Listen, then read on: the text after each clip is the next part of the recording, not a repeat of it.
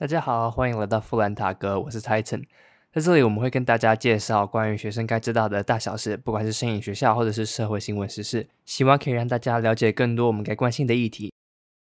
今天星期六，大家补班补课，我觉得应该都非常的累了。对于现在高三的学生，还有包括我，应该是最后一次补班补课，在毕业前，所以很开心。那我们今天就来讲一些比较轻松的话题。就来介绍一下我选的科系跟我做的作品集好了。就对于美国大学来讲的话，诶，比较不像的是英国是那种，就是你选了科系，然后呢，你三年就要读同样的科系。在美国是你后来还是有机会可以转系，转系的几率比较高了。所以一开始其实选择的科系，我是选择就直接选择我会喜欢的。那大部分人就会朝向这个方向。那另外一个方面是，你可以选择你比较容易会上的科系，然后再去转系。但你是没有办法保证说一定会上那个你想要转的科系，所以没关系，反正这是之后上了那些学校后再讨论的问题。好，那我就讲一下我主要申请的科系是分为两类，第一类是 data science，然后另外一类是建筑相关的科系。先简单介绍一下 data science 好了。其实，在台湾，我们大概会说它是数据科学，所以它就是统计跟 coding 两个联合起来的一个呃科系内容。嗯，它主要呢会是比较关于像是做呃模型的分析啊，或者是机器学习，然后呢去对你的数据做分析预测，之后把成呃资料用比较就是人比较能够看得懂的方法呈现给你要的客户。所以这个方面是我个人觉得。可能会比较符合我想要做的工作类型，会跟人互动，还有也有一些些呃统计在里面，因为我觉得统计是蛮好玩的。那我原本最主要是都选择建筑系，只是因为有些学校它没有呃建筑系，所以我才会去选择 data science，就是当做另外一个分支。呃，我本人是比较不建议这样的做法，因为毕竟建筑系跟 data science 两个相差有点点大，所以。你可能专攻，就是两边都专攻嘛，你冒的风险就会比较大。那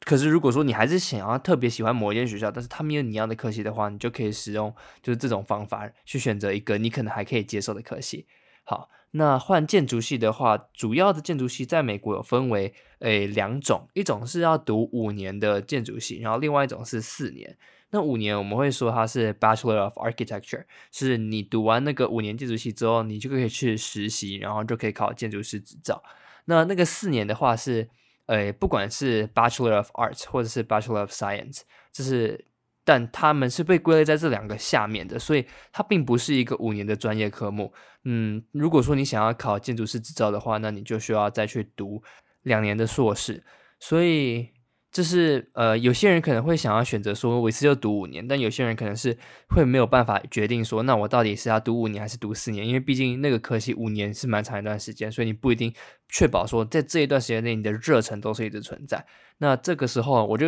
开始会去看一些学校，是说原本它有提供四年跟五年两种模式都有，然后你可能是在第二年或第三年的时候，你才要决定说你要去四年的或者是五年的，因为它毕竟前面的课程是比较类似有重叠到的。那一开始我丢的是卡内基美隆，因为它虽然诶最主主要就是最有名的，它不是建筑系，它主要是计算机科学嘛。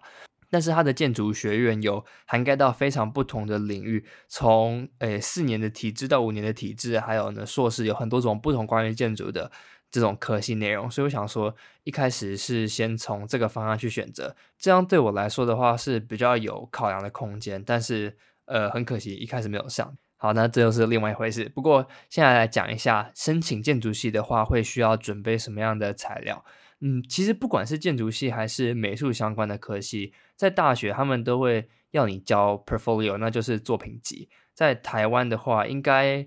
呃，我是没有很了解台湾申请这种美术学院要需要交的内容是什么。但是在国外的话，基本上你会需要把你的作品集上传到他们指定的网站，不管是学校给你的 portal，或者是你要自己做成一个网页交给他们。还有另外一个是透过 Slide Room，就是他们统一上传 Portfolio 的一个网站。还有呃，有些学校可能它是 Art School，就比如说像是台艺大那种类型，它主要是全部都是读美术的，那它的要求可能就会跟综合大学的建筑系有有一些些不一样。但是但对于综合大学或者是这种艺术大学来讲的话，所有人的作品集都是占一个非常重要的一个部分。像我本人是有申请建筑系、工业设计，还有单纯的 design。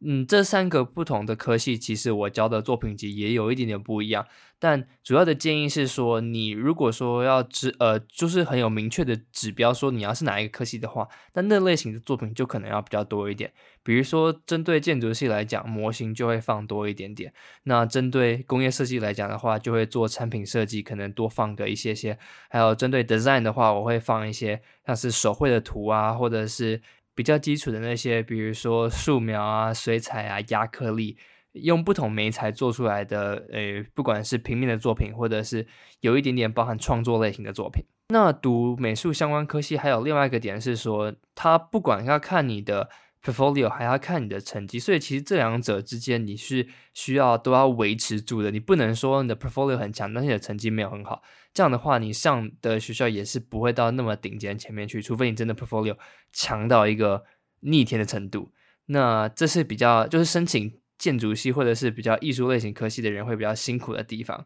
像我的话，就就是成绩得需要保持到好的程度，因为毕竟建筑系它有一部分是数学跟那个物理嘛，这两个部分吃很重，所以他确保你说在这一方面的能力是可可以应付到建筑系，不管是未来考执照或者是上课的内容，所以这个方面是要去顾忌的，是你要修的课也要包含这些类型。还有在美术的方面来讲的话，我个人是呃认为是说没有必要一定要在学校修美术的课，但是你可能是可以去外面找画室或者是。如果说你自己的绘画技巧真的很强的话，那你也可以自己去做你的作品集，这两者都是可行的。我个人是没有参参加学校的，比如说 A.P. 的画画的课程，或者是呃，我们学校有每个礼拜的，呃，就是每个人都可以选择一种艺术类型相关的课程，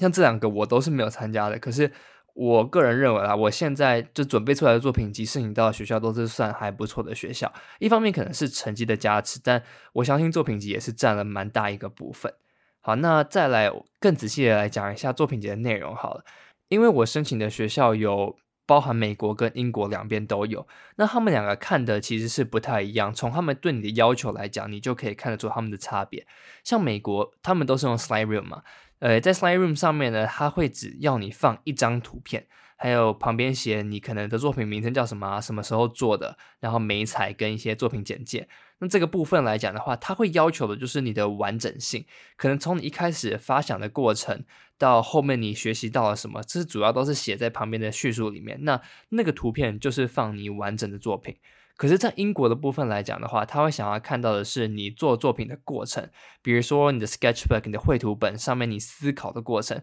还有你怎么样把你的这整个作品慢慢的 develop 起来。你可能有不同的阶段，你都可以把它放到作品集里面。那美国的话，它的量就会比较大，就可能说你要放个十件到二十件作品。可是英国的话，它会限制你页数，那页数这样子抓下来，其实放的作品件数也是不会到那么多，可能。呃，我个人放的话，也就顶多差不多，最多最多就时间很满了。因为有些是就是当做练习，你是写说这可能是练习的作品，那你就只有单纯放图片。那有些是比较重点性的作品，我申请建筑系的话，可能就是有一些模型一开始怎么设计啊，然后我的发想那些构过程是什么，我就会单独的把它独立出来一面，然后再有一些呃做作品的步骤，也可以跟主要的作品。放在另外一面，所以其实这样就吃掉两页的空间就蛮多的。那因为我申请的科系也是没有完完全全都诶着重在同一个嘛，所以我也有一些会是工业设计的东西，但是